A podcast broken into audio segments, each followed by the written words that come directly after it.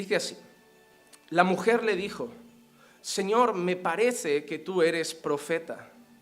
Nuestros padres adoraron en este monte y, vosotros decís que en Jerusalén está el lugar donde se debe adorar.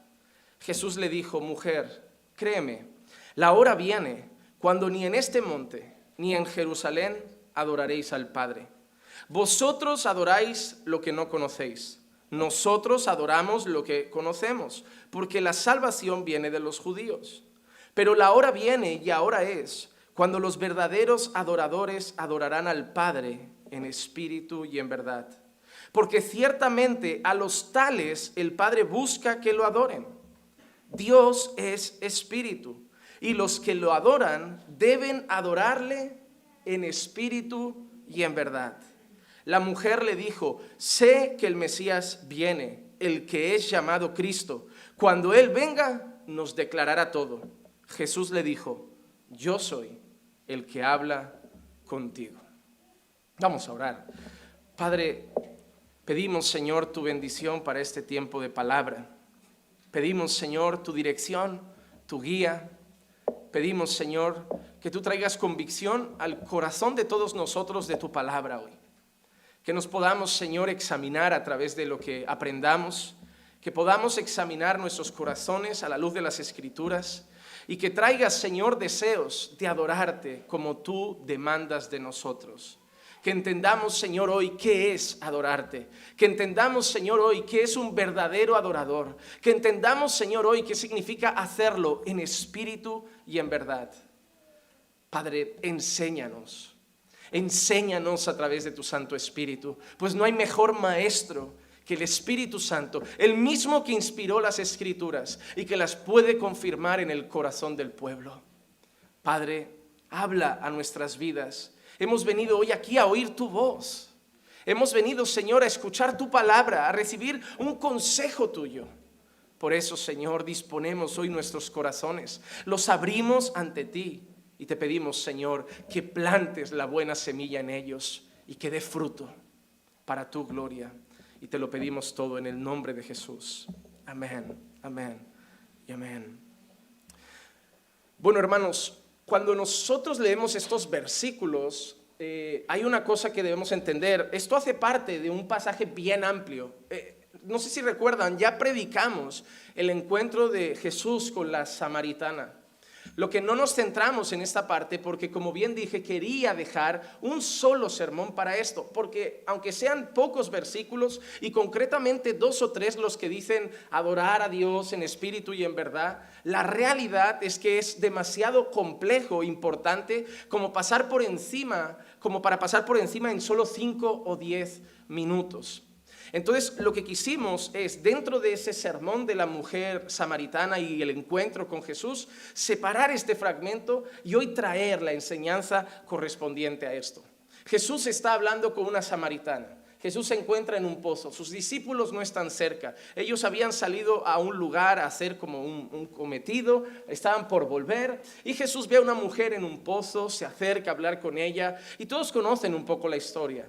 Esa mujer se sorprende cuando Jesús habla con ella, le dice, ¿cómo puedes hablar tú conmigo siendo mujer, siendo samaritana? Primero porque hombres y mujeres no tenían contacto muy directo en ese tiempo, a solas. No era común que un hombre se acercara a una mujer a solas a hablar, a no ser que fuera con determinadas intenciones. Había mucho respeto en las relaciones entre personas de sexo opuesto sobre todo si eran hombres casados, mujeres casadas, todavía más. Pero eso no era común y ya le sorprende que un hombre se acerque a hablar con ella. Probablemente ella podría hasta pensar que era un hombre con intenciones inadecuadas. Pero no solo eso, sino que además de ser hombre era un hombre judío, que estaba hablando con una mujer que era samaritana. Ya no solo era mujer, sino que era samaritana. Era una mujer que pertenecía a un pueblo que se había enemistado con los judíos. Ya no se consideraban hermanos, ni siquiera primos, se consideraban enemigos. Entonces la mujer queda sorprendida. ¿Qué haces tú hablando conmigo, que soy mujer, que soy samaritana? Y ahí empieza Jesús a hablar con ella, hasta llegar al punto de pedirle incluso que traiga a su marido, ¿lo recuerdan?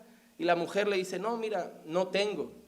Y Jesús le dice, bueno, has tenido varios, incluso que el que tienes tampoco es tuyo. Y ahí la mujer se sorprende más y es cuando entra esa frase del principio de nuestro texto de hoy que le dice, eres, eres un profeta, eres un profeta.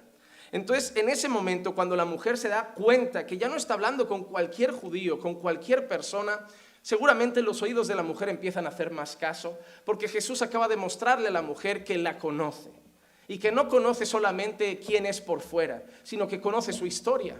Pero esa, esa, mujer sabe que Jesús no ha caminado con ella, no ha crecido con ella, no era un vecino. Por eso lo llama un profeta, porque esa mujer entiende que Dios le ha mostrado la realidad de su vida. Y es ahí cuando empiezan a hablar del concepto de adoración. Y en el versículo 20 la mujer se defiende de esta forma. Nuestros padres adoraron en este monte y vosotros decís que se tiene que adorar en Jerusalén. ¿Quién es ese vosotros? La mujer está diciendo, nosotros los samaritanos hemos sido enseñados que en este monte es donde se adora a Dios. Y vosotros los judíos habéis sido enseñados que en ese templo de Jerusalén es donde se adora a Dios. Así que la adoración para ellos estaba vinculada a dónde? A un lugar. Unos un monte y otros un templo, un templo hecho de piedras, un templo hecho de piedras, pero estaba vinculada a un lugar. Entonces es cuando llega la sorprendente respuesta de Jesús. Llega la hora en que no se adorará a Dios, ni en este monte, ni en el templo. Mira la respuesta. Ellos entienden que la adoración está vinculada a un lugar. Y la respuesta directa de Jesús es que ya no se adorará en ninguno de esos. Jesús no está diciendo algo de los samaritanos como diciendo, vosotros ya dejaréis de adorar en el monte. Está incluyendo a samaritanos y a judíos. Dice, vosotros samaritanos ya no adoraréis en el monte. Pero es que los judíos tampoco adorarán en el templo. Porque ahora llega un tiempo en el que se levantarán verdaderos adoradores. Y ellos adorarán de una manera diferente. ¿Cómo? En espíritu y en verdad. Y eso es lo que Jesús une en esas palabras. La necesidad de entender que el Señor ha levantado, anhela y busca verdaderos adoradores que lo adoren en espíritu y en verdad. ¿Por qué? Porque Jesús además dice que Dios es espíritu y los que le adoran deben adorarle en espíritu y en verdad. ¿Saben lo que quiere decir Jesús con eso? No solo que Dios está buscando adoradores que lo adoren en espíritu y en verdad, sino que no hay otra forma de adorar a Dios. Que Dios es espíritu y quien lo adore solo puede adorarlo en espíritu y en verdad.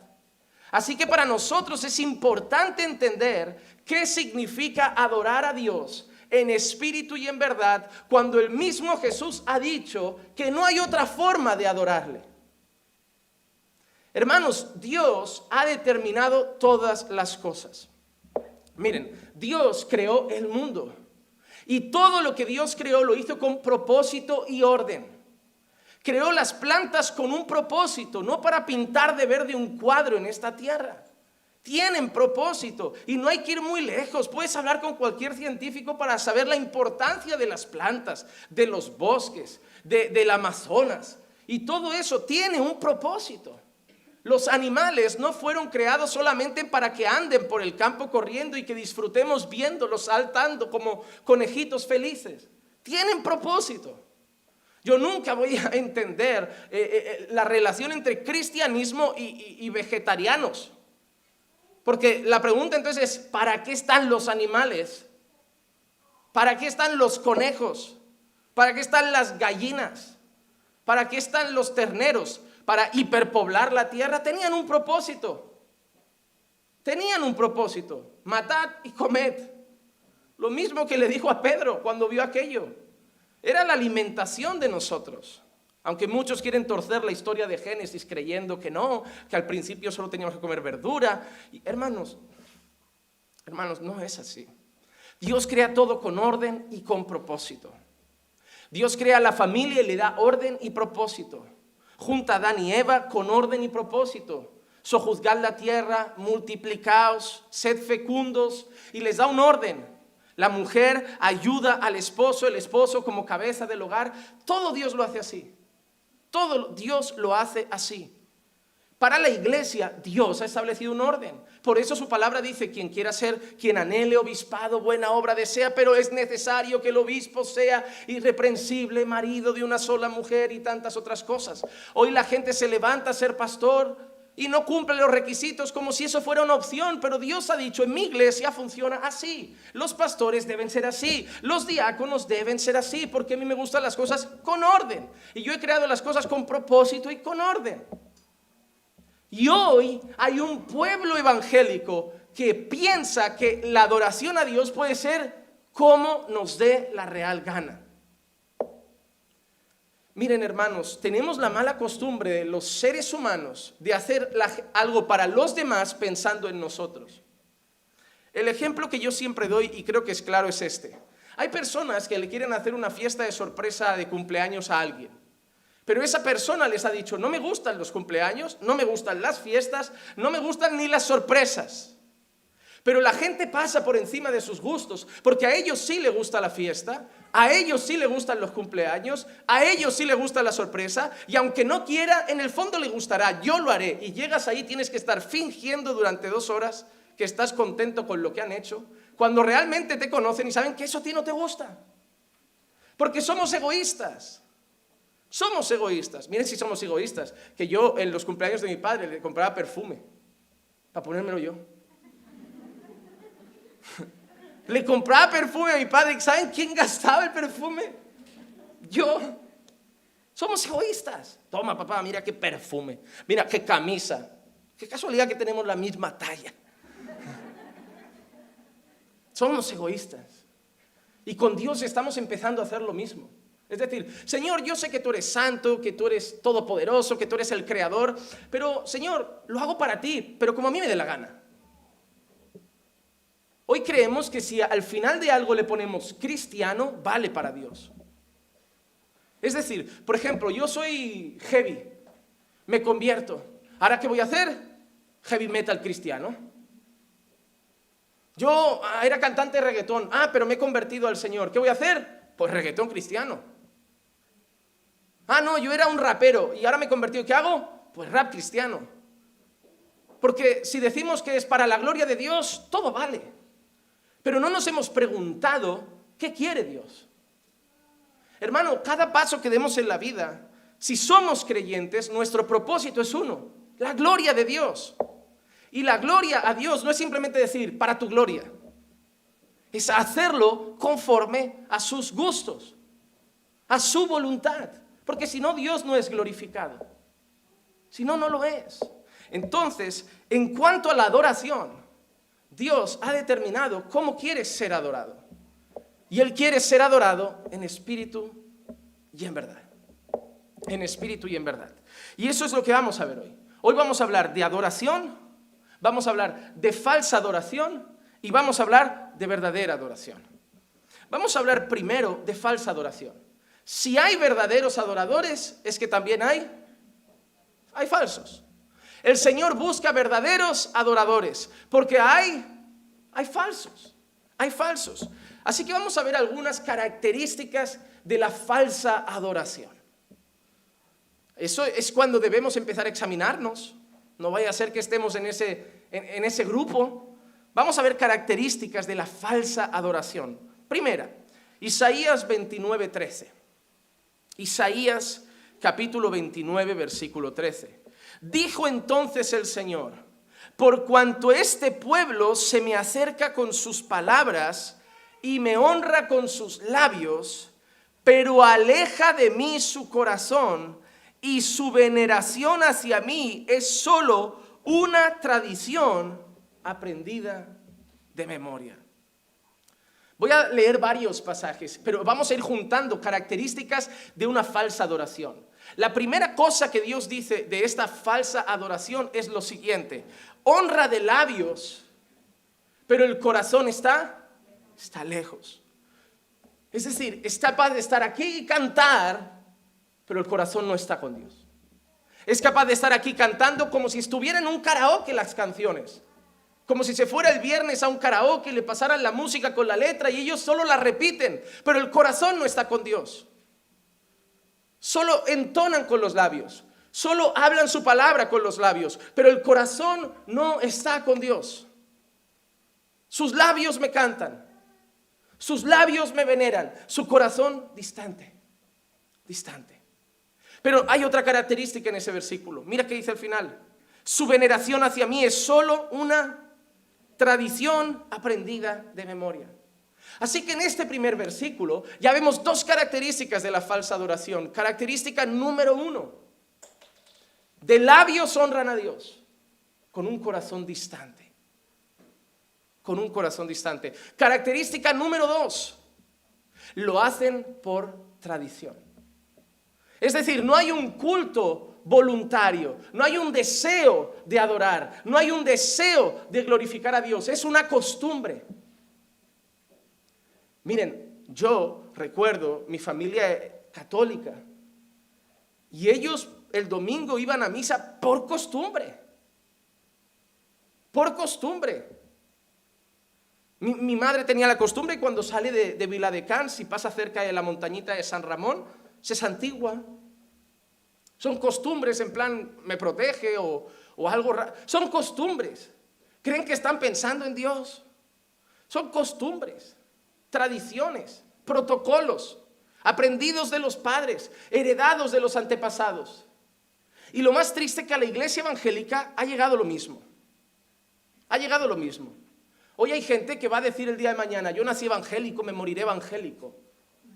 Yo vengo de familia evangélica y yo soy evangélico hasta la muerte, evangélico romano apostólico. Porque vamos por el mismo camino. La gente viene el domingo, cumple con su religión, cumple con su fe, cumple con su denominación y de lunes a sábado viven lejos de Dios. Hermano, yo voy a hacerte una imagen y muchos van a entrar en ella y lo lamento. Muchos van a escuchar hoy una palabra, han cantado hoy a Dios, pero de lunes a sábado no abren sus Biblias. De lunes a sábado no oran. Y de lunes a sábado no buscan al Señor. Y no porque no haya tiempo para venir entre semana a la iglesia, porque tienen otras cosas que para ustedes son mejores que hacer. Pero el domingo, para calmar su conciencia, para creer que han hecho las cosas bien con Dios, para creer que están cumpliendo con Dios el domingo, no pueden faltar, porque así fichan en la iglesia y le dicen al Señor, sigo bien una semana más. No es así se puede venir cada domingo y el Señor no estar mirándote a ti. Puedes estar aquí cada domingo y el Señor ignorar que estás, porque sabe que vienes por costumbre, que vienes con los labios, que vienes con, con, tus manos y con tus pies, pero no con tu corazón, que durante los otros días no busca a Dios. La primera característica de una falsa adoración es esa, una adoración de labios pero con un corazón distante y que lo hace por tradición y costumbre. Y eso define a muchos evangélicos hoy. Muchos evangélicos que están aquí, la cabeza está en otro lado, pensando en la comida, pensando en qué harán esta tarde, pensando en cuando acabe, y suerte que no es verano, que la playa no está llamando, que si no, peor. Hermanos, ¿Cómo te sentirías si ahora te dijera que el culto va a durar cuatro horas? Que vamos a cantar más, vamos a orar más y vamos a predicar más. Si tu corazón ha buscado a Dios como lo buscaban en el desierto cuando iban a escuchar a Juan Bautista, como escuchaban a Pablo que predicaba hasta altas horas de la noche, o como escuchaban al mismo Jesús en lugares áridos donde tuvo que multiplicar panes y peces porque se hizo tarde, había hambre de palabra, había hambre de buscar a Dios. Hoy la gente, aunque vayamos reduciendo el tiempo, siempre se hace largo, siempre se hace pesado. ¿Por qué muchos predicadores tienen que hacer show? Me pongo la diademita abajo, hablo con los hermanos, los divierto, un chiste por medio. ¿Por qué? Porque saben que la gente se aburre. Pero el verdadero adorador no. Porque no ha venido aquí a cumplir y a que lo entretengan. Ha venido aquí a presentar su corazón a Dios. Con ganas de buscar a Dios. Con ganas de cantar a Dios y con ganas de escuchar a Dios. Y lo del domingo es solo un reflejo de la relación que tiene con Dios toda la semana. No un día esporádico. Vamos a ver otro pasaje que define más cosas de la falsa adoración. Isaías 58 del 1 al 3. Clama a voz en cuello, no te detengas, alza tu voz como trompeta. Declara a mi pueblo su transgresión y a la casa de Jacob sus pecados. Con todo me buscan día tras día y se deleitan en conocer mis caminos. Mira qué bueno. ¿Me buscan cuándo? Día tras día. Día tras día. Me buscan día tras día. Estos ya no faltaban a ningún culto, ¿eh? ya no era solo el domingo, iban a todos los cultos. Mira lo que dice, me buscan día tras día y se deleitan en conocer mis caminos. Como nación que hubiera hecho justicia y no hubiera abandonado la ley de su Dios. Me piden juicios justos, se deleitan en la cercanía de Dios y dicen, ¿por qué hemos ayunado y tú no lo ves? Mira, mira lo que dicen. Ahora tienes que analizar estas palabras. Dice que lo buscan todos los días, que le gusta estar cerca de Dios. Y ahora le empiezan a pedir que juicios justos. Y dicen que han ayunado y le preguntan a Dios, oye, ¿qué pasa con nuestro ayuno? ¿No lo ves? ¿Nos sirve? Mira qué dice. ¿Por qué nos hemos humillado? Y tú no haces caso. He aquí, en el día de vuestro ayuno, buscáis vuestra conveniencia y oprimís a todos vuestros trabajadores. Eso ha cambiado todo el texto. Todo parecía bonito. Se deleitan en buscar mis caminos. Me buscan día tras día. Se deleitan en estar cerca de Dios. Como una nación que practica la justicia.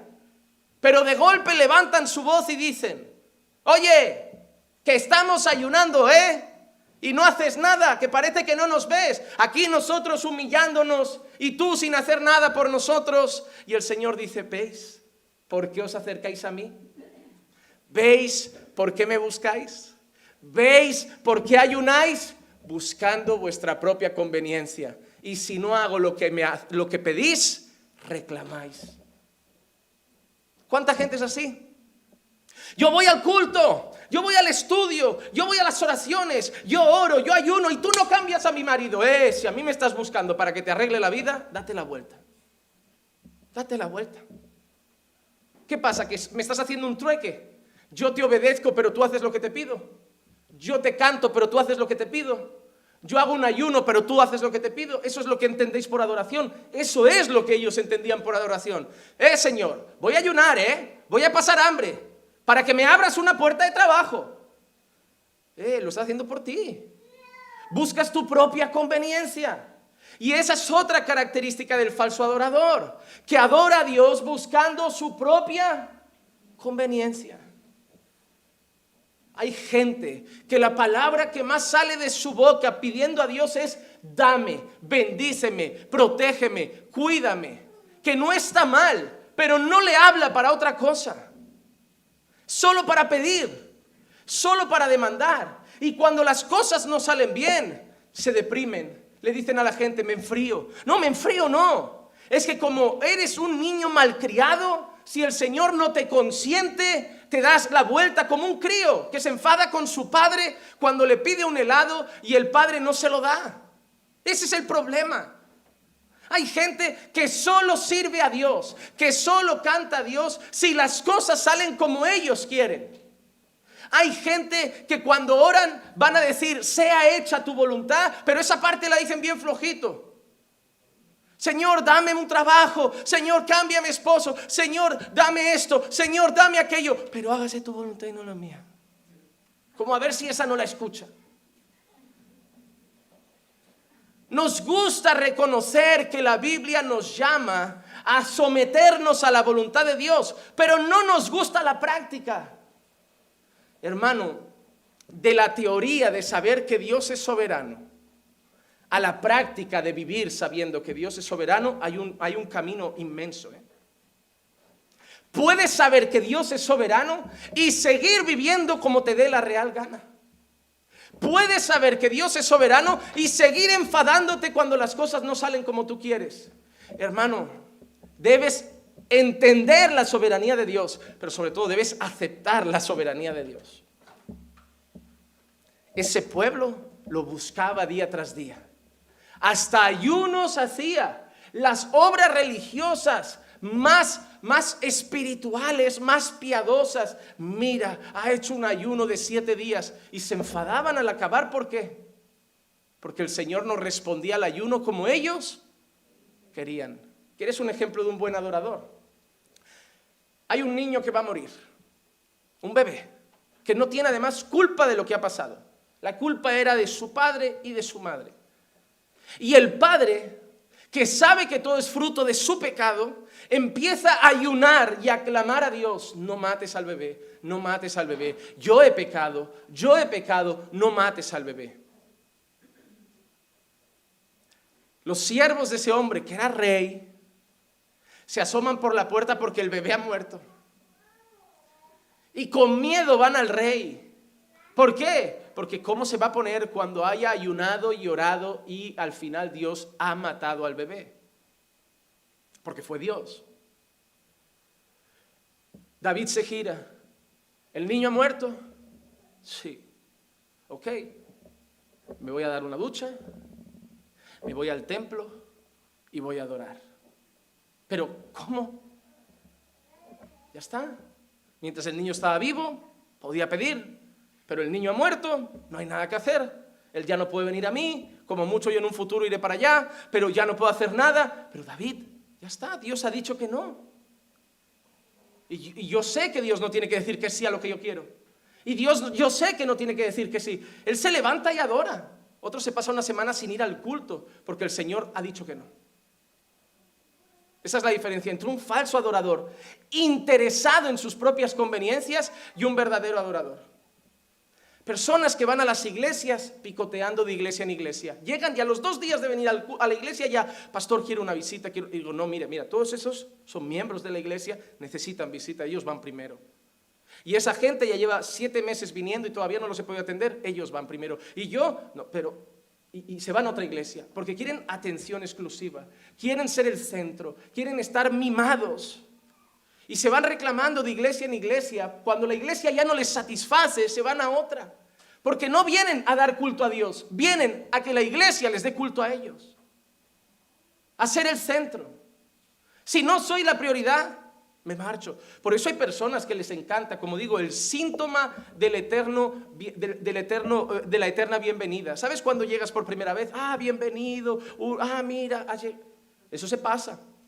Un día eres uno más y hay que dar la bienvenida a otros. Y hay gente cuando eso se acaba, ya, ya no lo saludan igual. Cuando ya es solo uno más, eso le agobia.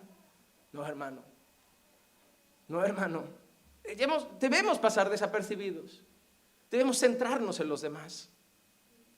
Pero el creyente de hoy, muchos están cortados por este patrón. Buscar a Dios por nuestras propias conveniencias.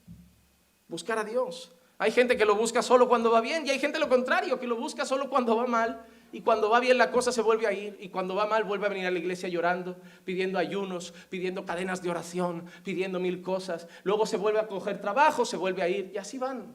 Así van. Y Dios desde arriba, sí, ahora estás viniendo otra vez tres meses por tu conveniencia. Así que tenemos ya tres características. Número uno, adoran con los labios, pero con el corazón distante. Número dos, lo hacen por costumbre y tradición. Número tres, adoran a Dios por su propia conveniencia. ¡Wow! Eso es la falsa adoración. Pero para ser falsa es muy común en muchos sitios y en muchas personas. Vamos a ver otra característica, Ezequiel 33, 31. Ezequiel 33, 31.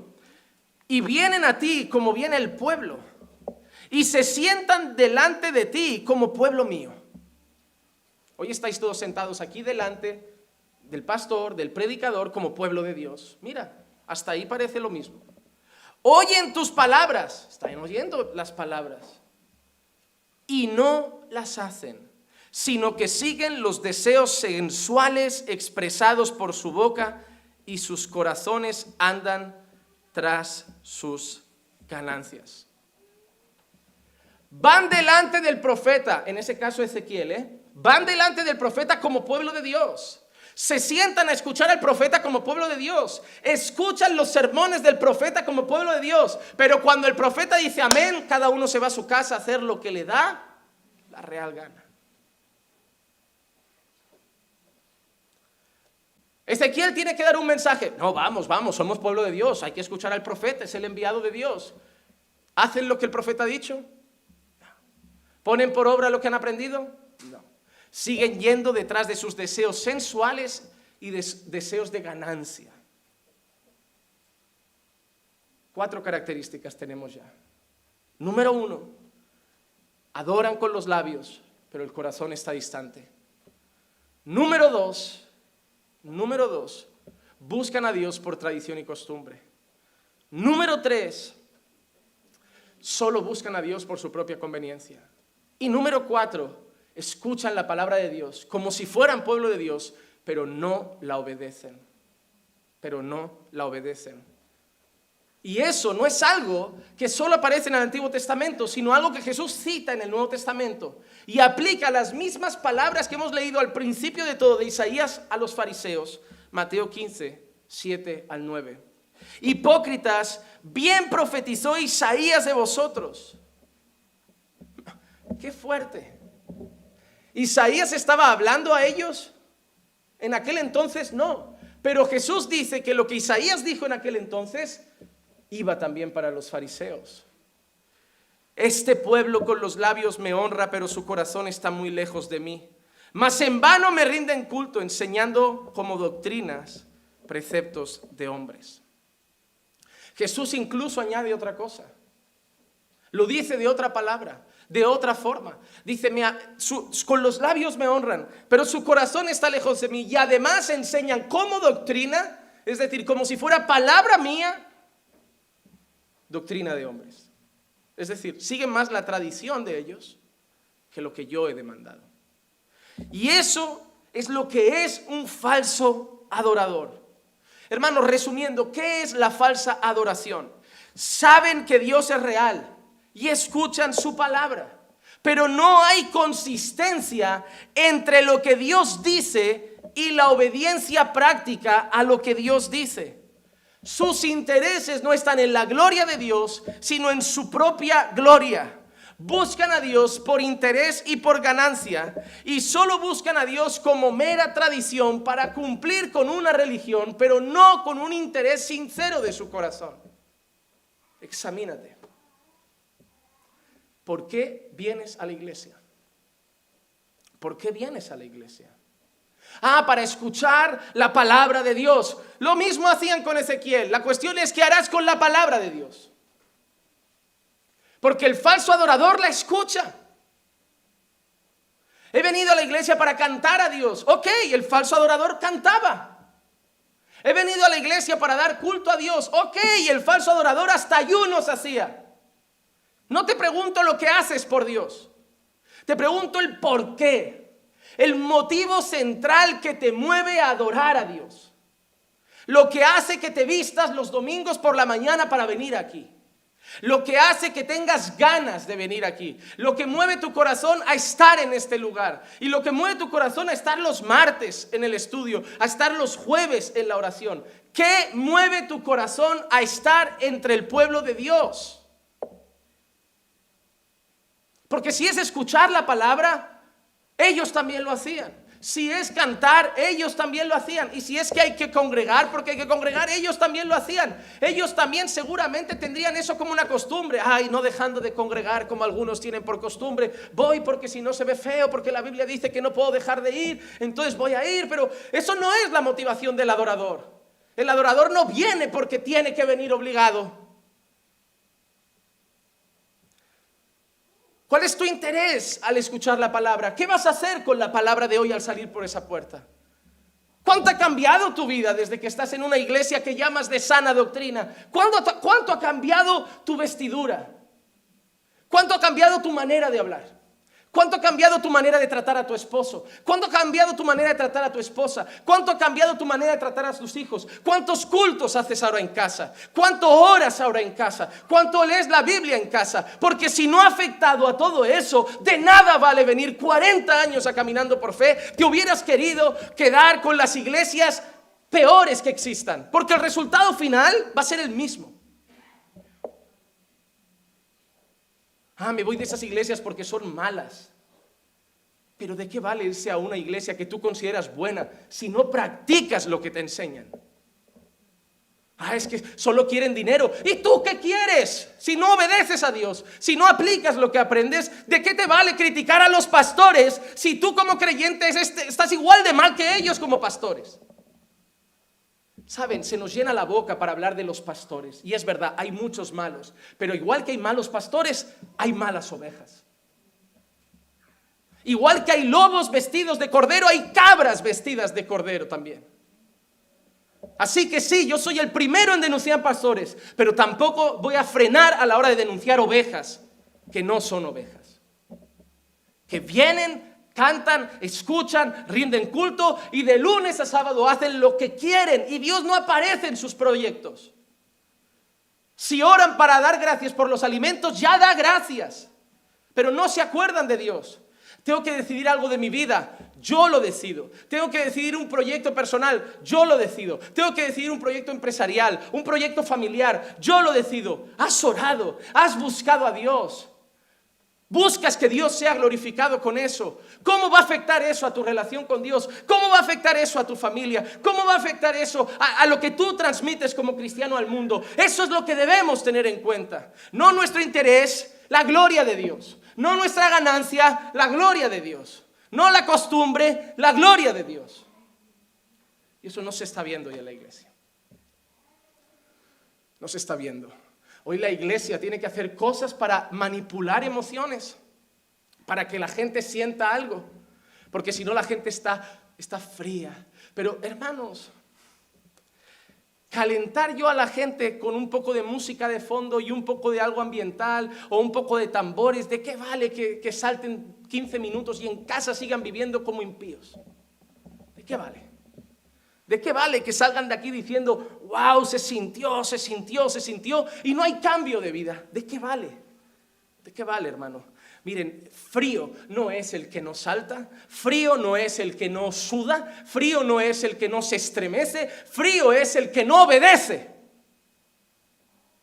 Porque para, estar avivado no hay que estar dando botes por la iglesia, rodando por la iglesia, girando por la iglesia, tirándote al suelo por la iglesia o gritando en la iglesia. Avivado es el que tiene el corazón en Dios, el que cada vez que da un paso piensa en Dios, el que cada vez que abre la boca piensa en Dios, el que cada vez que toma una decisión piensa en Dios. Eso es una persona llena del Espíritu Santo, no una persona que brinca, una persona gobernada por el Espíritu de Dios y que no hace nada en la vida sin antes decir qué pensará Dios, porque para su gloria vivo.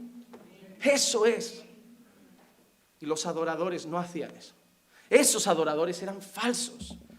Vamos a definir rápido ahora qué es la adoración. Hemos visto la falsa adoración. Ahora vamos a definir la adoración en general. ¿Qué es la adoración? Primer lugar, Éxodo 29, 45 y 46. Y habitaré entre los hijos de Israel y seré su Dios y conocerán que yo soy el Señor su Dios, que los saqué de la tierra de Egipto para yo morar en medio de ellos. Yo soy el Señor su Dios. En primer lugar, la adoración es ser conscientes de quién es nuestro Dios. Ellos sabrán quién soy yo. Ellos sabrán que yo soy su Señor, que yo soy Dios. En primer lugar, la adoración es ser conscientes de quién es nuestro Dios. Hermano, no puedes adorar a Dios si no lo conoces. Veo a un montón de gente hablando a personas en el mundo y en la calle decirle, ay, ven a Cristo, Dios es amor, Dios es amor, Dios es amor, Dios es amor y muchas otras cosas. No conocen a Dios. Parece que muchos conocen una parte de Dios. El fallecido R.C. Sproul dijo, el mayor problema de nuestra iglesia hoy es que no conoce a Dios. Se han montado otro. Miren, me visto como me da la gana, escucho salsa, merengue, reggaetón, bachata, a Maluma, al Bad Conejo este, a los que sean. Porque Dios es amor, es misericordia. Sus misericordias se renuevan cada mañana. Él es bueno. Él solo ve el corazón. Él solo... Ah, el corazón. Ya verán el martes cuando vengan las mujeres a lo de la belleza cristiana y van a ver lo que es ver el corazón. No hay texto más mal usado que ese. Me he visto con un tanga y enseñando los senos porque Dios solo ve el corazón. Eh, Dios será que ve el corazón, pero el resto del mundo lo ve todo. No han entendido ese pasaje. No han entendido ese pasaje que estaba hablando de la elección de un rey, no de cómo se viste la gente. Estaba hablando de la elección de un rey y lo que Dios le está diciendo es, no veas al soldado más fuerte, que yo veo el corazón y ese pequeñín es el que me ama. No está hablando de que Dios no le importa la ropa cuando Pablo, inspirado por el Espíritu Santo, dice que la mujer se vista con pudor y con modestia. Pero como no me importa Dios, como yo quiero mi propia conveniencia, torceré la Biblia como pueda para vivir como yo quiera. No podemos adorar a quien no conocemos. Y la gente hoy no conoce a Dios. Dios es amor, sí. Dios es bueno, sí. Dios es misericordioso, sí. Pero Dios es santo. Dios es justo. Dios es puro. Dios es recto. Ah, Dios, se, Dios nunca se enfada. Dios es tardo para la ira. No que no se ire. Dios es bueno, pero es juez. Y esas cosas la gente las debe saber. Porque cuando sabes que es santo, que es puro, que es perfecto, que es digno, vives ante Él de otra manera. Pero como ahora parece un señor mayor de pelo blanco que hace todo lo que le pedimos, vivimos diferente. La primera cosa que es adorar, adorar es ser consciente de quién tengo encima. Es ser consciente, cuando voy a entrar en internet, ser consciente de quién es. Cuando voy a hablar con mi esposa es ser consciente de quién es y que está ahí como diciendo, háblale a Clicia, venga, háblale, listo. A ver cómo, a ver qué tonito, a ver qué palabras. Sí, sí, háblale a tus hijos. Ah, vas a hacer chisme. Vale, vale, a ver qué dices. Cuéntalo, que estoy aquí. El santo, el poderoso, el eterno, el creador. Te estoy mirando. Te estoy mirando. Y no se me escapa ni una coma de lo que vas a decir. Pero se nos olvida quién es Dios. La segunda cosa que Dios le dice es que yo voy a morar en medio de ellos. La adoración es ser consciente de quién es Dios y al mismo tiempo es ser consciente de que Dios está, de que Dios mora con nosotros.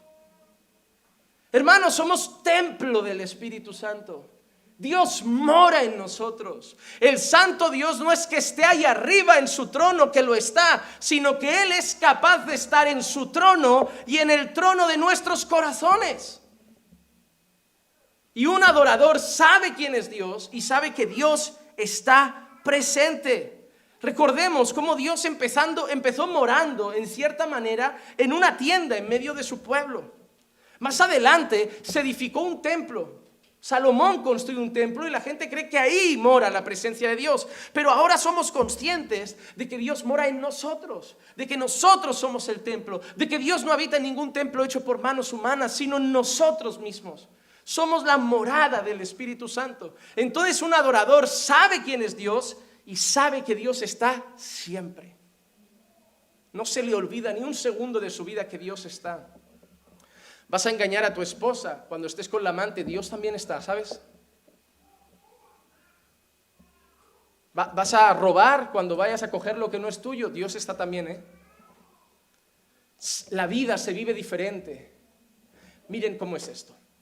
Hablo de trabajo. Los trabajadores trabajan diferente cuando el jefe está. Trabajan diferente.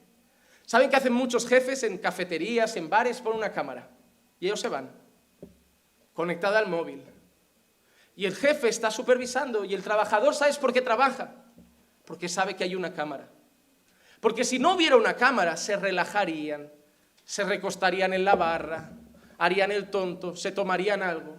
Porque la gente hoy solo tiene temor a los ojos de las personas. Pero eso aplica a los hijos.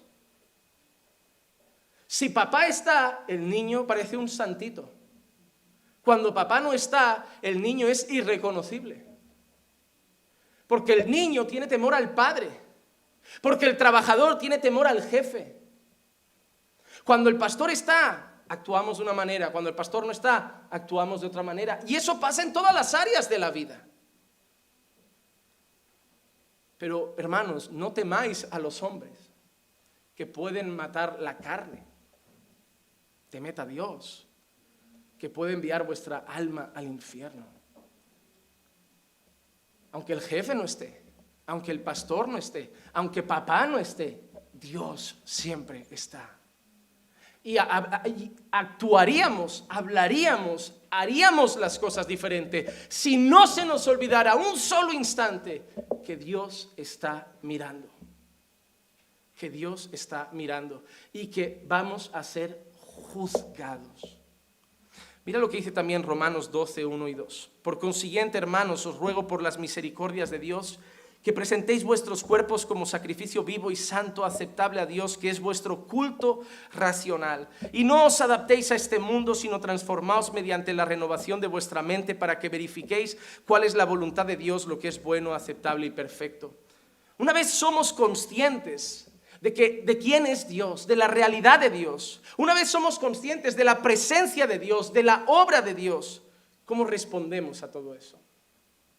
como dice Pablo, en obediencia a Dios. Nos entregamos a Dios como un sacrificio vivo, santo y agradable a Dios. Sabemos que Dios es santo, pues necesita que nosotros nos entreguemos en santidad. Sabemos que Dios es santo. ¿Cómo quiere a su iglesia? ¿Mundana? ¿Con luces de colores? ¿Fashion?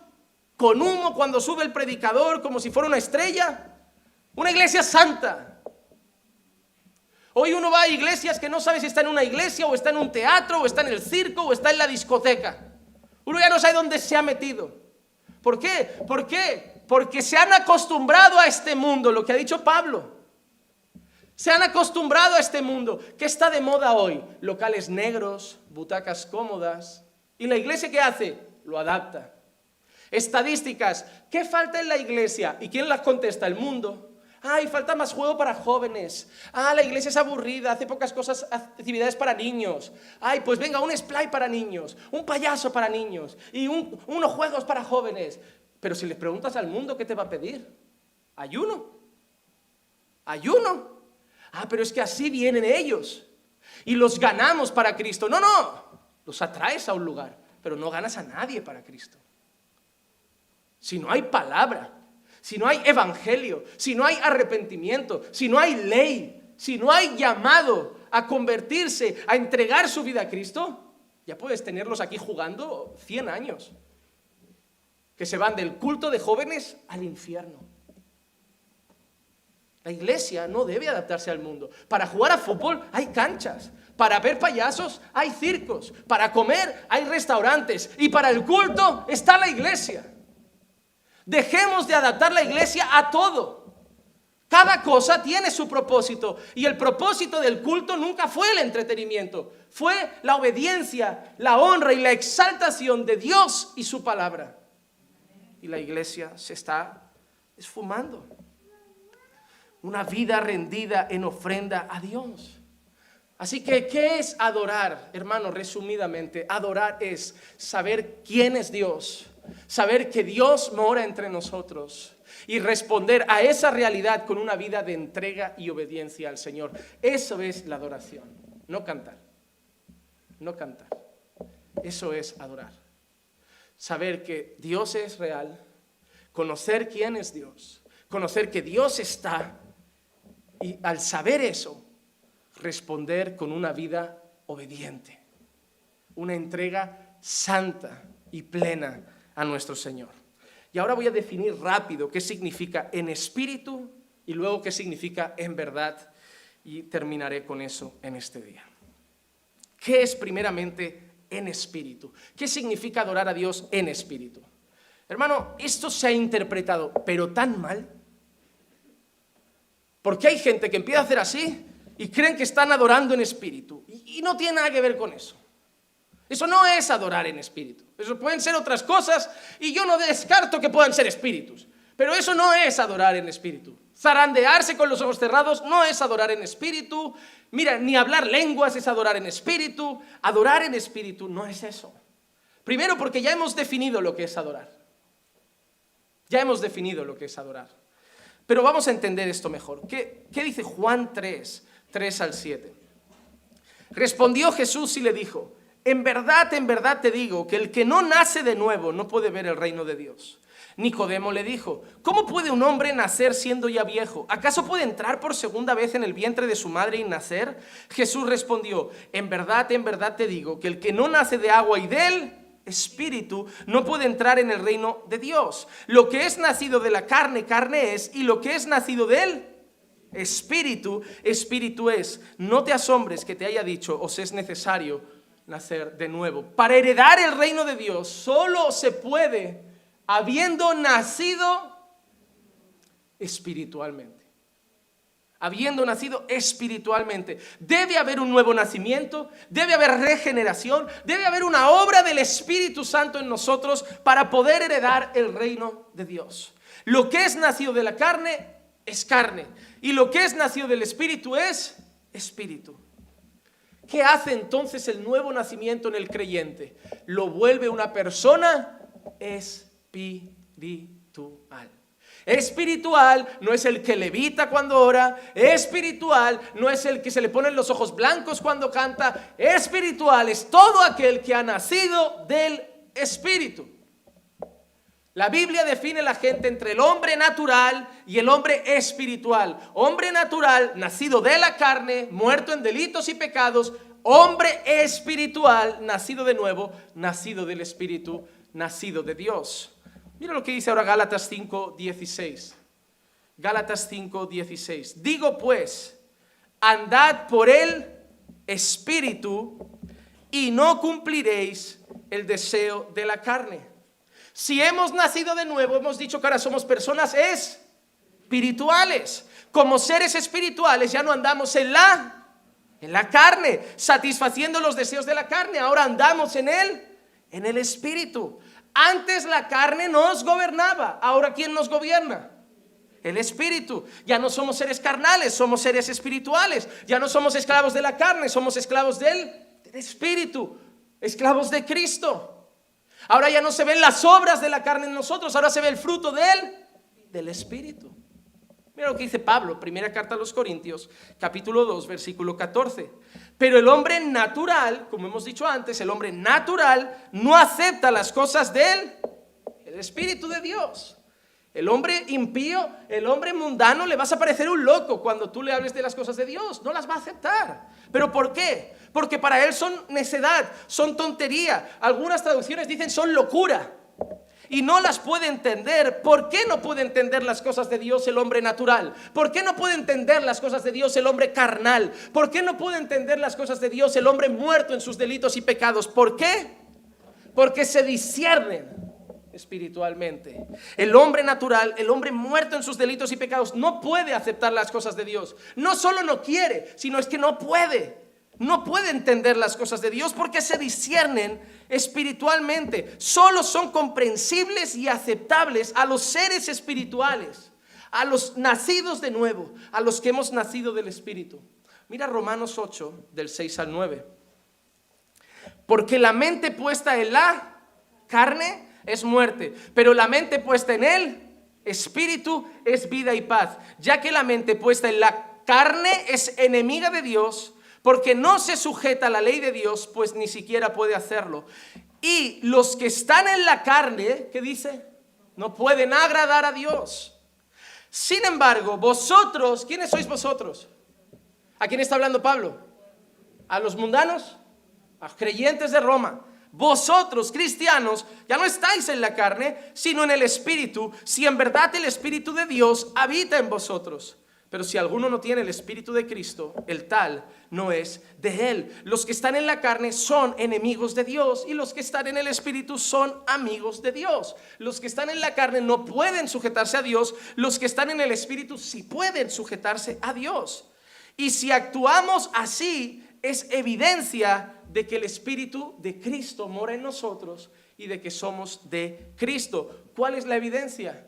Que andamos en el Espíritu, no satisfaciendo los deseos de la carne, con la mente puesta no en la carne, sino en las cosas de Dios. Y eso es prueba de que tenemos el Espíritu de Dios, y eso es prueba de que somos de Cristo, y eso es prueba de que estamos en el Espíritu.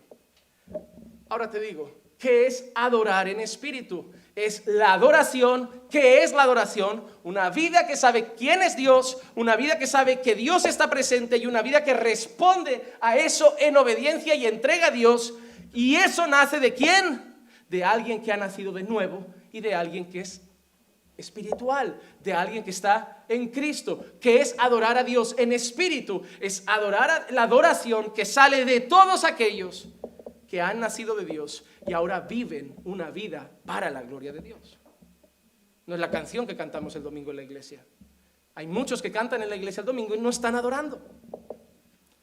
Hay muchos que cantan el domingo y no están adorando. Eso es adorar en espíritu. Solo lo puede hacer alguien espiritual. Alguien que ha nacido espiritualmente. Alguien que ha nacido de nuevo. Por eso solo se puede adorar a Dios en espíritu si estamos en Cristo. Si estamos en Cristo. ¿Y qué significa adorar a Dios en verdad? Primera de Juan, capítulo 5, versículo 20. Y sabemos que el Hijo de Dios ha venido y nos ha dado entendimiento a fin de que conozcamos al que es verdadero. El Espíritu del Hijo de Dios ha venido para que conozcamos a qué? Al que es verdadero. Y nosotros estamos en aquel que es verdadero. ¿Y quién es el que es verdadero? ¿Quién es la verdad? Su Hijo Jesucristo. Y mira que dice, este es el verdadero Dios y la vida eterna. Ese texto no le gustaría leerlo a un testigo de Jehová. Porque no es un Dios, no es otro Dios, no es medio Dios, porque este es el verdadero Dios. El verdadero Dios y la vida eterna. Así que lo primero que Juan dice es que la verdad no es qué es, sino quién es. La verdad es Jesús. Jesús vino a dar a conocer lo que es verdadero, es decir, lo que es la verdad. ¿Y quién es? Él mismo. Él mismo dijo, yo soy el camino, yo soy la verdad, yo soy la vida. Mira que dice Juan 17, 17, porque la Biblia habla de la verdad no solo mirando a Cristo, sino desde otra perspectiva. Santifícalos en la verdad, tu palabra es verdad. Juan 17, 17. Santifícalos en la verdad, tu palabra es verdad. La Biblia define a Dios como verás y todo hombre mentiroso. La Biblia define a Cristo como la verdad. Jesús es Dios y la Biblia dice que Él es la verdad. Pero algo más es la verdad para Dios, sí, su palabra. Jesús es la verdad y la palabra de Dios es también la verdad. Pero mira esta relación preciosa que aparece en Juan 5:39. Examináis las escrituras porque vosotros pensáis que en ellas tenéis vida eterna y ellas son las que dan testimonio de mí. Jesús dice, estáis estudiando la palabra, escudriñáis la palabra, porque en el fondo sabéis que ahí está la vida eterna. Y esa palabra da testimonio de, de mí. Hermanos, yo no sé si has visto la unión esta, pero ¿qué es la verdad? Jesús. ¿Qué es la verdad también? La palabra. ¿Y de qué da testimonio la palabra? De Jesús de Jesús. Jesús dice, yo soy la verdad. Y si la palabra es la verdad, no solo es porque ha salido de Dios que es veraz, sino porque da testimonio de mí que soy la verdad. ¿Qué es adorar en verdad? Adorar en verdad es adorar conforme a la palabra de Dios. Adorar conociendo la palabra de Dios y adorar a través de quien es la verdad que es Cristo. Entonces, ¿cómo ser un verdadero adorador? En espíritu y en verdad. Última pregunta, ¿cómo ser un verdadero adorador en espíritu y en verdad? Y quiero ir a Hebreos capítulo 4, versículo 14 al 16. Hebreos capítulo 4, versículo 14 al 16. Teniendo pues un gran sumo sacerdote que trascendió los cielos, ¿cómo se llama? Jesús, el Hijo de Dios, retengamos nuestra fe porque no tenemos un sumo sacerdote que no puede compadecerse de nuestras flaquezas, sino uno que ha sido tentado en todo como nosotros, pero sin pecado. Por tanto, acerquémonos con confianza al trono de la gracia, para que recibamos misericordia y hallemos gracia para la ayuda oportuna. Solo el sumo sacerdote podía entrar al lugar santísimo.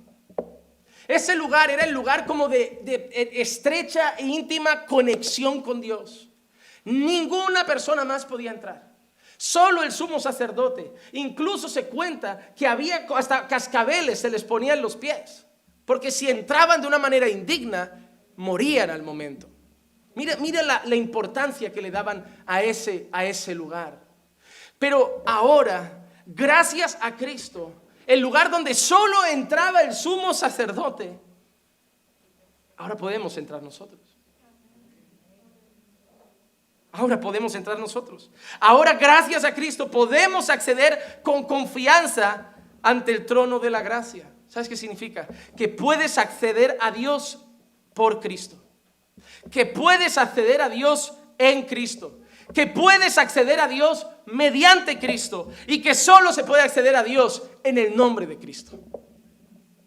No hay otro camino al Padre. No hay otro. No hay otro. Eso es lo maravilloso. Eso es adorar a Dios en espíritu y en verdad. Es saber que tenemos acceso a Dios por Cristo. En Cristo. A través de Cristo y en el nombre de Cristo. Es ser conscientes de lo que Cristo ha hecho por nosotros. Es ser conscientes de que ningún culto llega a Dios si no es a través de Cristo. Es ser consciente de que si no has nacido de nuevo, de lo que haces aquí, nada llega a Dios. Absolutamente nada. Porque el único que da acceso al Padre es el Hijo. Mira lo que dice Efesios 3 del 11, 11 y 12. Conforme al propósito eterno que llevó a cabo en Cristo Jesús nuestro Señor, en quien tenemos libertad y acceso a Dios con confianza por medio de la fe en Él. Mira, hermano, un verdadero adorador es aquel que sabe quién es Dios, que sabe que Dios está siempre presente y que después de saber quién es Dios y que Dios está presente, se entrega en obediencia a ese Dios. Vive para la gloria de Dios. Le damos la vuelta a lo que hemos dicho de la falsa adoración. Es alguien que no busca sus propios intereses. Es alguien que no busca a Dios por costumbre y tradición. Y es alguien que cuando viene a adorar no lo hace con la boca, trae el corazón entero. Es alguien que escucha la palabra, pero sale por ahí esforzándose por obedecerla. No como esos que oían y luego iban detrás de sus deseos. Eso es un adorador. Pero sobre todo, adorar en espíritu y en verdad es eso, sabiendo que solo se puede hacer a través de Jesús. Porque si no estás en Cristo, no estás en espíritu. Sigues en la carne. Sigues en la carne. Solo en Cristo hay nuevo nacimiento. Solo en Cristo hay un nacimiento espiritual. Entonces, solo en Cristo podrás adorar a Dios en espíritu. Y solo Cristo es la verdad. Entonces, solo en Cristo podrás adorar a Dios en verdad. Así que solo en Cristo puedes adorar a Dios en espíritu y en verdad. La adoración en espíritu y en verdad es la vida de entrega absoluta en obediencia para la gloria de Dios, de todos aquellos que hemos sido salvos por Cristo. Eso es, adorar a Dios en espíritu y en verdad. Y ahora, a diferencia de los falsos adoradores que solo venían a fichar, mi deseo es que al salir hoy por esa puerta, te examines examines lo aprendido, mires a Dios y respondas a lo que Dios te está pidiendo hoy. Adórame en espíritu y en verdad. No me des cualquier culto. No me des cualquier cosa. No vengas solo buscando que te haga cosas a ti, que te dé cosas a ti, que te ayude a ti, buscando solo beneficios, buscando solo bendiciones he dado a mi hijo. Y eso es más que suficiente. Si tienes a Cristo, todo lo demás es secundario. Es secundario. Si viene lo demás, gloria a Dios. Y si no viene, gloria a Dios. Porque el motivo por el cual estaremos aquí y que hemos preguntado por qué viene será por Cristo. Por Cristo. ¿Por qué venimos a escuchar la palabra? Por Cristo. ¿Por qué venimos a cantar? Por Cristo. ¿Por qué venimos a orar? Por Cristo. ¿Y por qué podemos hacer eso? Por Cristo. Porque Él nos dio acceso al Padre. Y si tú estás hoy aquí y no tienes a Cristo, de nada te servirá ir los domingos a la iglesia, acompañar a tu mujer a la iglesia, a tu marido a la iglesia, a tus padres a la iglesia, porque el juicio no será familiar, el juicio será individual. Y hoy te digo que la única manera de poder estar bien con Dios y volverte tú mismo un adorador es que hoy te arrepientas de tus pecados y pongas tu fe en Cristo. Vamos a orar. Padre, te damos gracias por tu palabra que nos confronta, que nos habla, Señor, a lo más profundo del corazón y nos hace ver, Señor, la realidad de tu palabra, Señor, y la realidad de nuestro ser. Padre, te pido, Señor, que tu palabra dé fruto en el corazón de mis hermanos. Yo sé que nunca vuelve vacía, Señor, y yo sé que cumplirá el propósito por el cual ha sido enviada. Por eso, Señor, te pido obra Obra, Señor, para que seamos una iglesia de adoradores, un pueblo de adoradores en espíritu y en verdad. Que cada día se sumen más adoradores a este lugar. Que cada día se sumen más adoradores, Señor, a tu iglesia. Y esos adoradores solo se podrán sumar en Cristo y por Cristo. Bendice la vida de mis hermanos. Dale un feliz domingo a cada uno de ellos. Que puedan disfrutar de esta tarde en familia, Señor. Y que puedan disfrutarlo recordando que hagan lo que hagan y estén donde estén, tú estás allí, tú estás allí. Así que hagan lo que hagan y estén donde estén, que lo hagan para tu gloria. Y te pido, Padre, todo esto en el nombre de Jesús. Amén, amén y amén.